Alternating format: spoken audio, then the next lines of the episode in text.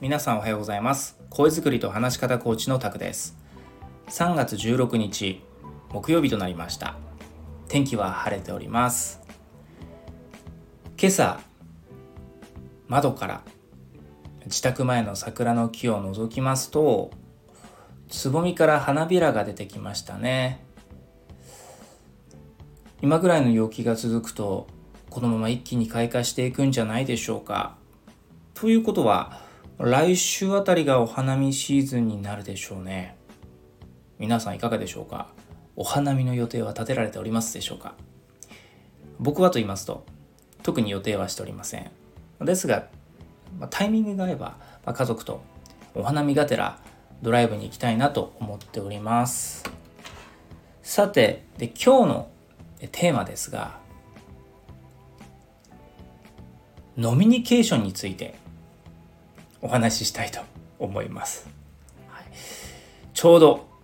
お花見シーズンということもあってね。会社でのお花見会とか。あとはもうすでにね終えられてるはずですけれども。新年会とかもそうですよね。あと忘年会とか。社内の親睦会とか。あとは同期会とかもありますし。上司との差し飲みとか。そういうのは関係なく仕事終わりでみんなで飲みに行くとか。いろんな飲みに行く機会ノミニケーションを取る機会があると思いますがノミニケーションって必要なのか？これについて少し僕の考えも含めてお話をしたいと思います。でそもそもノミニケーションとは何かというとお酒を通して交流を深めて職場での人間関係をより良くするこれがノミニケーションの目的ですよね。まあ、事実お酒があった方が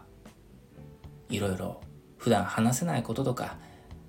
上司や先輩後輩の見れない一面が見れたりしてそこからねいい関係形成ができるなんてこともあるとですから実際ノミニケーションを取り入れてる企業がほとんどですまあ、毎日のように飲みに行くなんてことはなくても、まあ、月に何回はとかね多いところは結構頻繁に飲み会開催してる企業もあります。でそんな中で中にはいや飲みニケーション必要ないでしょ。つか意味ないですよ。僕嫌いなんですよとか。いや仕事終わってまで会社の人と飲みに行きたくないですよ、まあ、そんな意見もあります。気持ちはわかりますと。ね。朝から夕方までずっと職場のメンバーと一緒に仕事してさあ仕事終わったこの後もみんなと飲みに行くかと少しねさすがにそこまではと思う方もいらっしゃいますよね。はい、ですが、まあ、実際ほとんどの人がノミニケーションに参加したりノミニケーションを楽しんでる人が、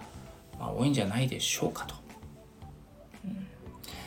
で、実際は萩原拓はどう考えているのか、ノミニケーションは必要なのか、必要じゃないのか、どう考えているのかと言いますと、僕自身はノミニケーションは必要だと考えています。まあ、なぜかというと、やっぱり職場以外で、仕事時間外でお酒を飲みながらいろんなことを話したり、まあ、普段話せないことを話すことでお互いの見れない一面が見れたりします。そこから急に仲良くなったりとか、相手の評価、印象が変わったりします。ですから仕事以外で、時間外で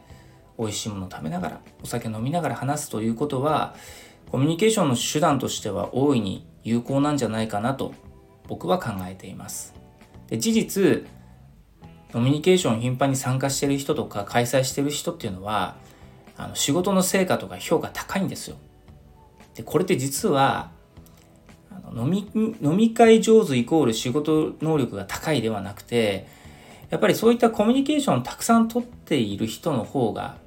多角的にコミュニケーションを取っている人の方が相対的に見て職場での人間関係が良好なんですよね。結果的にはこう人間間のいろんなこうわだかまりが少なければ仕事も進めやすいですし特にね上司上司も人間ですから上司とのコミュニケーションが取れてると結果的に評価も高くなる傾向にあるという事実は否めないんです。まあ、事実僕自身も20年間ビジネスマンをしてきて、まあ、いくつかの会社で、まあ、そういったノミニケーションに参加もしましたし開催もしましたしノミニケーション参加してる人々を見ていくとやっぱりノミニケーション飲み会に参加している人とかそこで自分のキャラを確立してる人ってやっぱり社内での評価というのはいい傾向にあるというのは実感してきました。はい。でね、ここまで話すと、やっぱりノミニケーション肯定派ですが、萩原コーチと、タクコーチと、僕たちこう飲み飲むの苦手な人間とか、ノミニケーション好きじゃない側の気持ちはわからないんですねと。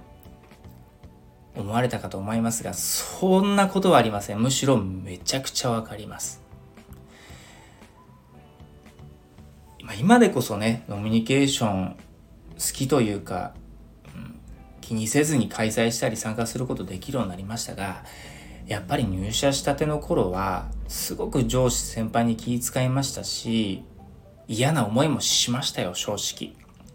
うん、だからもう帰りたいって思ったこと何度もありました。正直僕自身はノミニケーションあんまり好きな方ではなかったです。一つのツールとして手段として飲みの場を利用するってことは、まあ、生きていく上では、まあ、社会で生き抜いていく上では必要な術として持っておく必要はあると。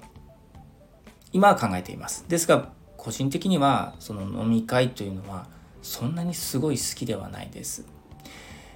そんなこと言うとね、あの、コミュニケーションコーチが何言うんですかと。おっしゃるかもしれませんけれど、もともと僕自身は自他ともに認めるコミュ障なので、あんまりいろんな人と話すのが得意じゃないんですね。だから飲み会の席に行くと、すごい居心地の悪さを感じていたのも事実です。ただ、コミュニケーション力というものはビジネススキルとして持っておく必要があると。それはもう僕も常々分かっていたので、まあ、いろんな経験とか考え方とか学習を通じてノミニケーションでの楽しみ方っていうのを後から学んできた次第です。あちなみにちょっと話変わりますけど、さっきまでピーポーピーポーなっていて申し訳ございません。実は我が家ですね、よく救急車が通るんです。あの、音声収録中とか動画収録中もしょっちゅう救急車通るんで止めてます今もちょっと一旦止めましたなんか気になった方いたら申し訳ないですそして話戻したいと思いますであの改めて反対者側の意見すごく僕も分かりますでまあなんでかというと結局ノミニケーションを楽しめる人って、まあ、そもそも会社での立ち位置とか権限とか自分のポジションが取れてる人だと思うんですよね。まだ入社して間もないとかあまり皆さんと交流が取れてない人っていうのは飲み会行ったらいきなり交流取れるかっていうとそうじゃなくて飲み会でも気を使っちゃうパターン多いと思うんですよ。まあ、事実飲み会の多い形式としては、まあ、上司が気を使わず後輩が気を使うっていうまあいわゆる職場での上下関係そのまま飲み会になっちゃうパターンっていうのが多いんですよ。で実際飲み会が始まると、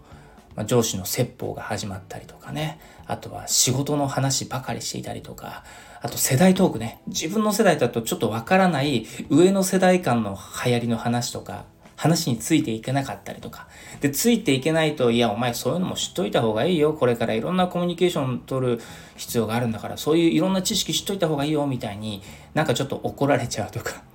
そんなね、偏った会話になってしまったりとか。で、あとはね、あの、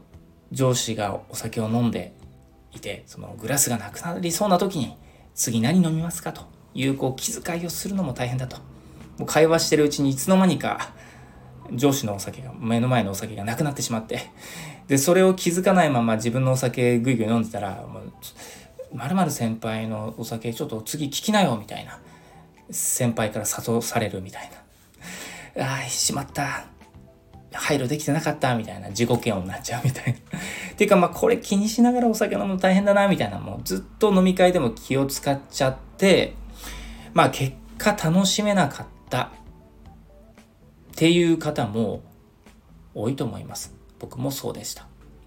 だから飲みニケーションが苦手だったり飲みニケーションが嫌いだったり必要ないと思ってしまう人も多いんじゃないでしょうか。で、これはですね、その参加者側の、参加者側とかそういった苦手と思う側の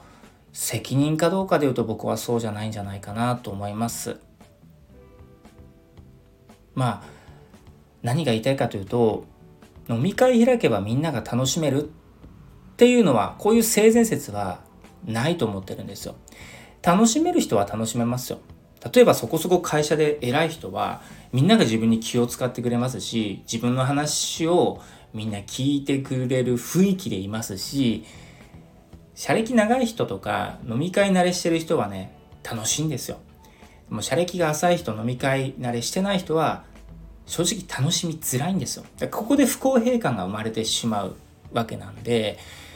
飲み会とか飲みニケーションにおいてはできる限りこう参加者同士の配慮とかそれを幹事としてね取り仕切る側の配慮とかマナーっていうものがないと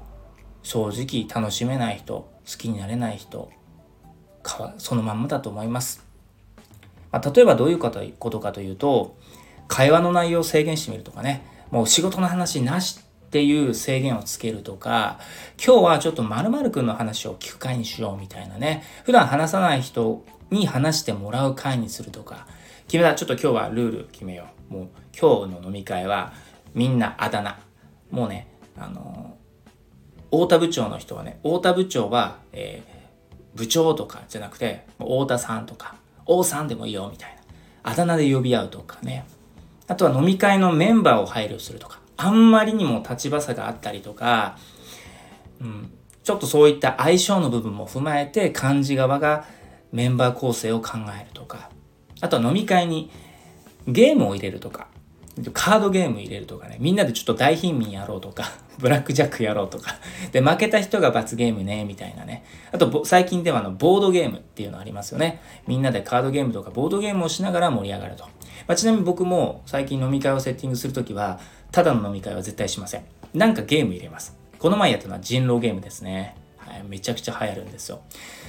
っていうふうにみんなが平等に楽しめる、まあ、ルールや制限を設けないノミニケーションというのは僕は結構実は意味ないと思ってるんですよ。後半だから言います。ですから最初に言ったノミニケーションは必要ですとは言いましたけれどもそこには一定化の条件や制限が必要ですと。ノミニケーションは確かに必要ですけれどもただし一定の制限やルールとかお互いが公平に楽しめる配慮は必要です。これがないノミニケーションというのは僕はあんまり必要ないんじゃないかなって実は思っています。はい。ですからあの飲み会を開催される幹事さんとかね今日ちょっと後輩を誘いに行こうかなと思ってる上司の方々ただ美味しいお店に連れて行ってお酒を飲んで話せば相手が楽しんでくれるか心を開いてくれるかというとそんなに人間の心は単純じゃありません。気使いますし内心どう思ってるか分かりませんよと。事実美味しい食事とお酒をご馳走した上司に対して次の日部下がこう言うんです。〇〇部長昨日はごちそうさまでした。すごい美味しかったです。これどういう意味か分かりますか？心の中に実は上司に言えない枕言葉があるんです。どういうことかというと心の中で会話は楽しくなかったですが料理は美味しかったですと。そういうね、相手が言葉にしない心の中の枕言葉もですね、十分察知できるようにしてください。じゃないとね、本当に自己満足のノミニケーションになってしまいますし、僕自身もね、そんなノミニケーションをしてしまった過去は正直あります。本当、あの、自分で言うのもなんですけど、自分は自分は本当気遣いできてなかったなと今でも反省します。はい。まあね、最後まとめに入りたいと思いますが、これからね、お花見の季節になります。飲み会が増えることでしょう。そこでね、えー、飲み会楽しみな人と、そうでない人、必ず分かれます。で、でも、まあ、嫌だから参加しないとか、えー、っていうわけにもいかないので、みんないろんな思いを持ちながら参加することを分かった上で、まあ、飲み会のセッティングをする必要があるんじゃないかなと。はい、ただ、会場を抑えればいい。たくさん美味しいお酒と料理を買い出ししてくればいい。だけではなくて、みんなが平等に楽しめる飲み会の中身ですね。ゲームとか、いろんな制限とかマナーとかルールというものを考えた上で、ぜひ飲み会を、ノミニケーションをしていただきたいなと思います。そんなモラルとマナー、平等性のあるノミニケーションが増えることによって、飲み会必要ないよという人も減っていくのではないかなと僕は思っています。はい、少し長くなりましたが、以上は、以上、今日はこの辺りにしたいと思います。さあ、一週間の折り返しです。週末まであと少し皆さんお仕事頑張っていきましょう。そして今日も良い一日をお過ごしください。また次の音声でもお会いしましょう。声作りと話し方コーチ、タクでした。それでは。